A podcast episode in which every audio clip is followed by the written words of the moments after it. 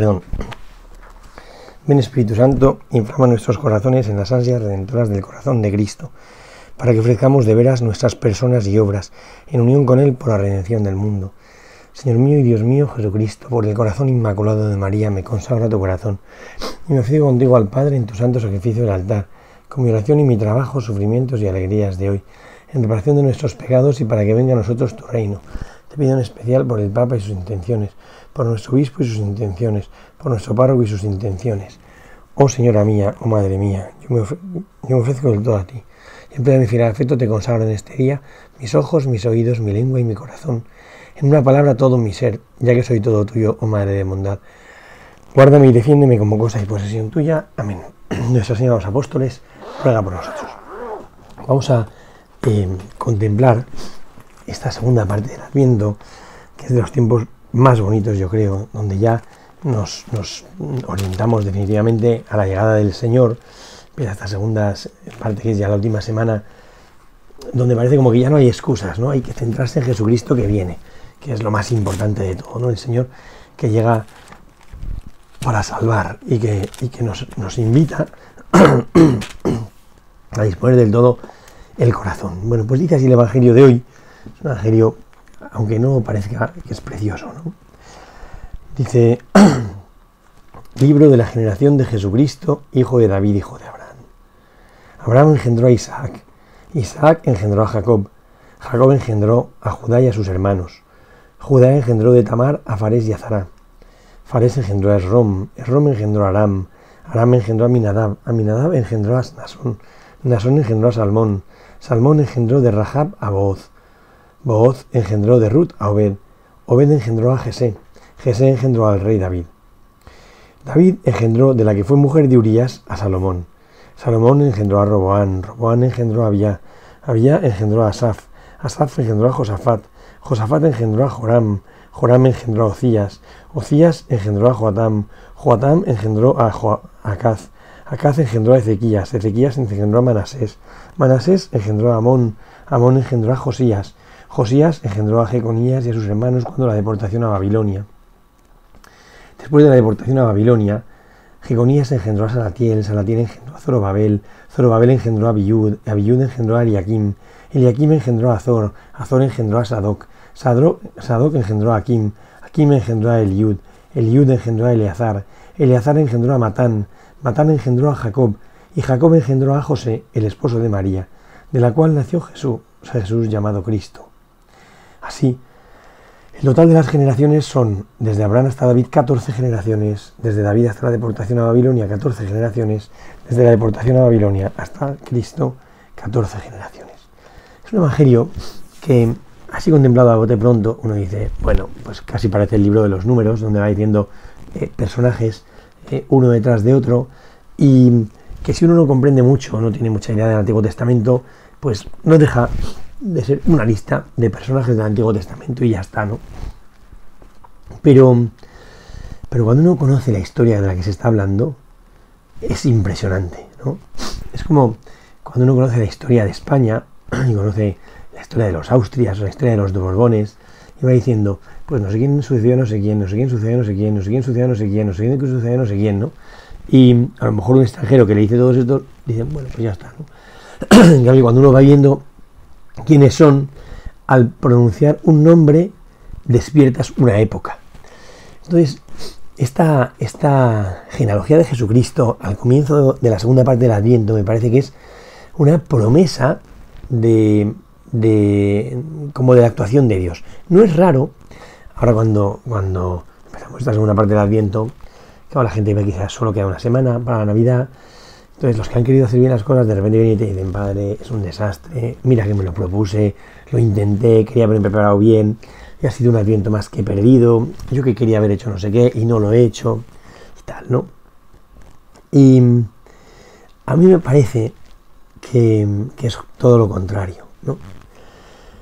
Este texto eh, se entiende muy bien leyendo una homilía que está colgada en internet en el portal del Vaticano del Papa Benedicto XVI en el año 2007, el 8 de septiembre, en el santuario de Mariazell, en Austria, ¿no? donde, donde leyó esta homilía esta, esta lectura de la Biblia, del, del, Evangelio, y el Papa dice una frase que es brutal, ¿no? Dice, a pesar de que es una historia de luces y sombras, de éxitos y fracasos, nos, nos da la certeza de que Dios nunca falla, que Dios siempre encuentra nuevos caminos para seguir realizando su historia de amor. Y es así, es así. Porque es verdad que uno inicia esta genealogía de Jesucristo y, bueno, los tres primeros nombres más o menos le suenan, ¿no? Pues, eh, desde generación de Jesucristo, hijo de David, hijo de Abraham, marca como dos hitos importantes. David el rey, que es el, como el inicio de la monarquía. Es verdad que está Saúl antes, pero pues, como que no se cuenta, ¿no? David, ¿no? Y, luego Abraham, el padre de los patriarcas, ¿no? Y bueno, iba mostrando cómo hay una línea en la que Dios va realizando su plan, utilizando la genealogía, la generación, ¿no? Abraham, todo el mundo lo entiende, el padre de la promesa, Abraham el padre de la fe, el hombre que se fía, sal de tu tierra de la casa de tu padre, fenomenal. Esa parte, ese antepasado del Mesías, parece que es muy digno, ¿no? Engendró a Isaac, pues Isaac también, el establecimiento de la tierra, eh, bueno, la sonrisa de Dios, la promesa de que Dios actuaría, es el hijo de la fe y no de la ley, Agar y eh, Ismael Isaac, Agar y Sara, etc.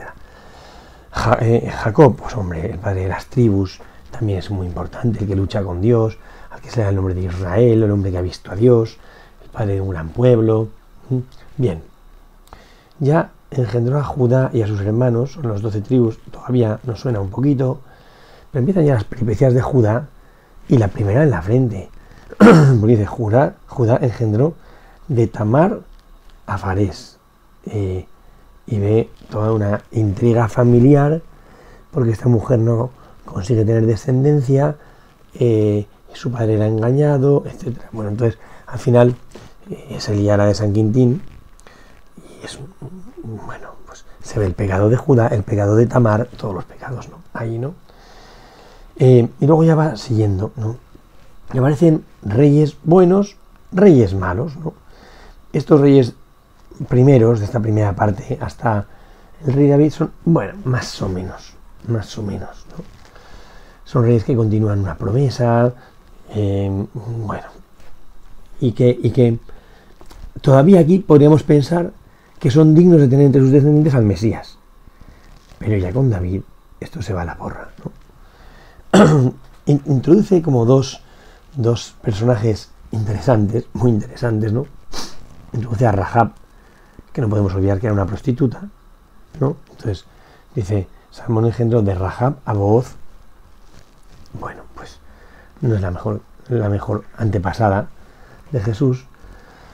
Y Booz engendró de Ruth, que es una moabita, el pueblo de Moab siempre ha sido enemigo de Israel, mm, ya no es la pureza de la sangre, que tiene que ver esta mujer que es una extranjera, como en la estirpe, en la estirpe del Mesías, bueno, parece que no pega mucho y tal, ¿no? Y ya engendró a y Jesse a, a, David. Y David, bien, es un hombre que es el ungido de Yahvé, que Dios le promete que asistirá, que es un hombre noble, es un hombre bueno, pero es un hombre que confía demasiado en que es bueno y en que Dios le ha bendecido. Y por eso Em, se monta la de San Quintín cuando se deja llevar de sus pasiones y sobre todo cuando no reconoce sus fallos. Yo creo que aposta, no dice David engendró de Betsabé, lo que tendría que decir, está diciendo todos los nombres, ¿no? De Betsabé a Salomón. No. Dice, David engendró de la que fue mujer de Urias. Entonces está indicando dos cosas. Primero, mujer de Urias. Urias era un hitita de las tribus del norte, casi un extranjero, ¿no? Entonces, bueno, pues otra vez, es dudosa la sangre de esta persona para, ser antepasado del Mesías, ¿no? Y en segundo lugar, mm, pone a las claras y deja a la intemperie el pecado del rey David, que se deja llevar sus pasiones, miente, engaña, mata, y luego encima quiere quedar bien, ¿no? Y, quiere ocultar su pecado. Y al final tiene que reconocer pues, que lo ha hecho mal. Entonces, David engendró a Salomón. David, un gran rey que se deja llevar de su de, su de, la elección y se cree seguro, entonces se equivoca. Engendró a Salomón, Salomón un rey, hombre, el que pide un corazón sabio para gobernar al pueblo, qué bonito, ¿verdad? Esa promesa del corazón sabio para gobernar al pueblo que se le hace a Salomón, que dice Dios, pues te voy a dar un corazón sabio para gobernar al pueblo, se la va a cumplir en otro, en un descendiente de Salomón, que va a ser José, que también tiene un sueño y le habla a Dios en sueños. Porque el corazón de Salomón del todo, del todo no fue muy sabio, porque al final de sus días se lió con toda clase de princesas fenicias extranjeras, les, dio, les hizo templos a los Baales, al Starte, o sea, de hecho, enfrente del monte Sion está Jerusalén otro monte que se llama el monte del escándalo, ¿no? Y que era donde Salomón había hecho los templos para las divinidades paganas. Y claro, pues Dios rechaza eso, ¿no? La infidelidad, Dios no la puede soportar. Entonces, en época de su hijo, que es Roboán, se va a dividir el reino. Y es que Salomón tiene un hijo que lo pone aquí. Salomón engendró a Roboán. Roboán fue un prepotente, un chulo, eh, que se creía mm, pues que él era el mejor de todos, que podía pisar la cabeza de la gente, que tiene un enfrentamiento bestial con los de Siquén, y las tribus del norte se le revelan. Y entonces Jeroboán, que no sale aquí, Jeroboán se revela contra Roboán y se divide el reino en dos. Pero ojo, que de las tribus de Judá, o sea, del, pueblo que va a seguir siendo fiel a Yahvé, que son las tribus del sur, va a ser solo dos tribus, Judá y Benjamín. El resto de las diez tribus se separan convierten en el pueblo de Israel cuya capital era Samaria y que se convierten en enemigos de Judá y empezarán ya una historia de fidelidades e infidelidades, ¿no? Y de, alianzas y de oposiciones, de enfrentamientos y de, y de pactos, ¿no? Entre Israel y Judá por los enemigos asirios, egipcios y tal, ¿no? Entonces, empieza ya como la guerra entre los hermanos, es una época de las más vergonzosas para el pueblo de Israel, la ruptura entre Roboán y Jeroboán, ¿no? Y entonces ya sigue la descendencia davídica con las tribus del sur, con, con la monarquía del sur, la monarquía del norte, prescinden de ellos, ¿no? Y ya pues hay algunos reyes que son unos petardos, unos infieles, una serie de intrigas políticas, familiares, traiciones, etcétera, en medio de las cuales hay algún rey bueno, ¿no? Porque aparece, por ejemplo, eh, Ezequías, Ezequías era un rey bueno, el, rey que es la promesa, cuando Isaías le dice a Caz, pide una señal, y dice, no la pido, no quiero tentar al Señor, dice, pues el Señor por te dará una señal. Dice, la doncella está encinta y dará a luz un hijo. Nosotros lo aplicamos por una traducción que hay a, la Virgen, pero es la doncella está encinta y dará a luz un hijo. Y la promesa del hijo es el rey Ezequías, que llega, que luego es un rey muy bueno. Luego está el rey Josías, que es el que, el que hace la reforma de, la religión y, y, encuentra el Deuteronomio y trata de volver a la fidelidad a Yahvé. Luego Manasés, que ya pues, no es del todo fiel. Bueno, y ya todo el, pecado que acabará provocando el exilio en Babilonia, ¿no? Y luego la vuelta del exilio en Babilonia, pues ya unos reyes como, como de segunda, que están ya dominados por los persas, medos, eh, griegos, romanos, son reyezuelos, ¿no? reyezuelos, hasta que ya la monarquía se pierde. Y entonces llega a eh, Matan engendró a Jacob, Jacob engendró a José, el esposo de María, de la cual nació Jesús llamado Cristo. Y no olvidemos que se pierde hasta el rastro de la monarquía y el rastro de la ciudad, porque ya esa monarquía no residirá en Belén. Esa monarquía se queda en el exilio, vuelve más tarde y se establecerá perdón, en las tribus del norte, perdón, en las ciudades del norte, como renunciando al pasado glorioso, ¿no? como diciendo, bueno, vamos a tratar de ser felices aquí en esta ciudad de Nazaret y ya está, ¿no? Y es bonito porque en medio de esa, luz, esa historia de luces y sombras, de fidelidades e infidelidades, es como si dijese Dios que yo no me he olvidado de que hay una promesa.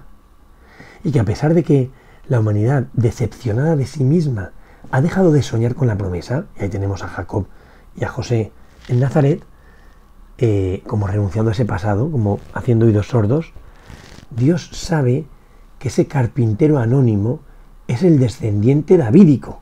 Esto es una cosa muy gorda. Porque ya nadie sabía que en Nazaret vivía el descendiente de David, aquel que tenía el derecho de ser el rey. Bueno, pues se había ido por otra línea, de los macabeos, asmoneos, demás con sus intrigas, ¿no? Pero la línea auténtica había como que desaparecido, ¿no? Y sin embargo Dios sabe que ahí en Nazaret está el heredero de David. Es muy bonito esto. A, em, a Bartolomé, a San Bartolomé, Natanael, Felipe dice, hemos encontrado al Mesías, dice, pero de Nazaret pues algo bueno, pero Vendrugo, que está el descendiente de David en Nazaret y no te has enterado, que ese carpintero anónimo es de estirpe real, ¿eh? que ese pueblo de Nazaret es un, un antiguo pueblo de Belén, un antiguo clan de Belén, en el cual permanece la verdad de la descendencia davídica. Fijaos qué bonito es esto, porque, claro, seguía viendo los reyezueros, los, Herodes y todo esto estaban como por, Jerusalén, y habían sido reyes que se habían otorgado el reinado, pero que, mm, bueno, no, era la descendencia auténtica. Entonces, la verdad de la descendencia real está perdida en Nazaret. la apariencia eh, em, lo que diría hoy el postureo de la monarquía está en Jerusalén, buscando las alianzas con Roma. ¿no? Sin embargo, Dios se fija en la verdad. Por eso a José cuando se le aparezca el ángel dirá, José, hijo de David. Es muy bonito porque ahí está José, que es el hijo de David, el descendiente auténtico del, de, la, de, David, el, el, que tiene el derecho de reivindicar el mesianismo o la niña mesiánica, ¿no? en el cual van a nacer Jesús eh, llamado el Cristo, ¿no? Por eso dice también que se habla de manera preciosa de la, concepción virginal de Jesús, ¿no? José, el esposo de María, de la cual nació Jesús llamado Cristo. Se ve la concepción virginal por obra de Dios y a la vez se ve una cosa que es preciosa porque a veces ponemos que la paternidad de San José parece como de segunda, ¿verdad?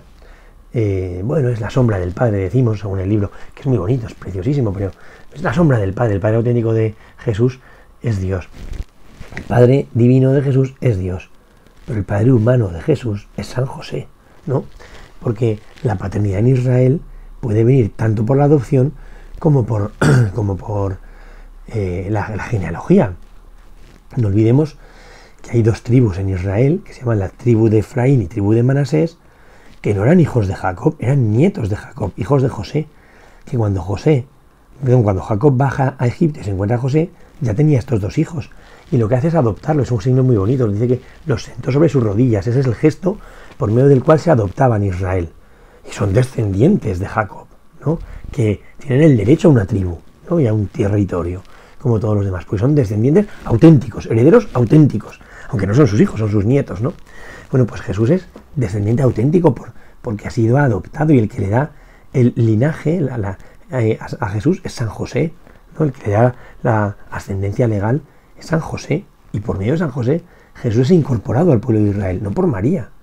Por María es incorporado a la humanidad, por San José es incorporado al pueblo de Israel y se hace como se abraza esta genealogía. Como diciendo, a pesar de que haya fracaso, a pesar de que haya intrigas, a pesar de que haya pecado, Dios puede más. y siempre encuentra nuevos caminos para seguir haciendo su plan. Esta genealogía adquirirá su expresión más fuerte cuando en la, vigilia pascual, en el pregón pascual, digamos, oh feliz culpa que mereció tal redentor.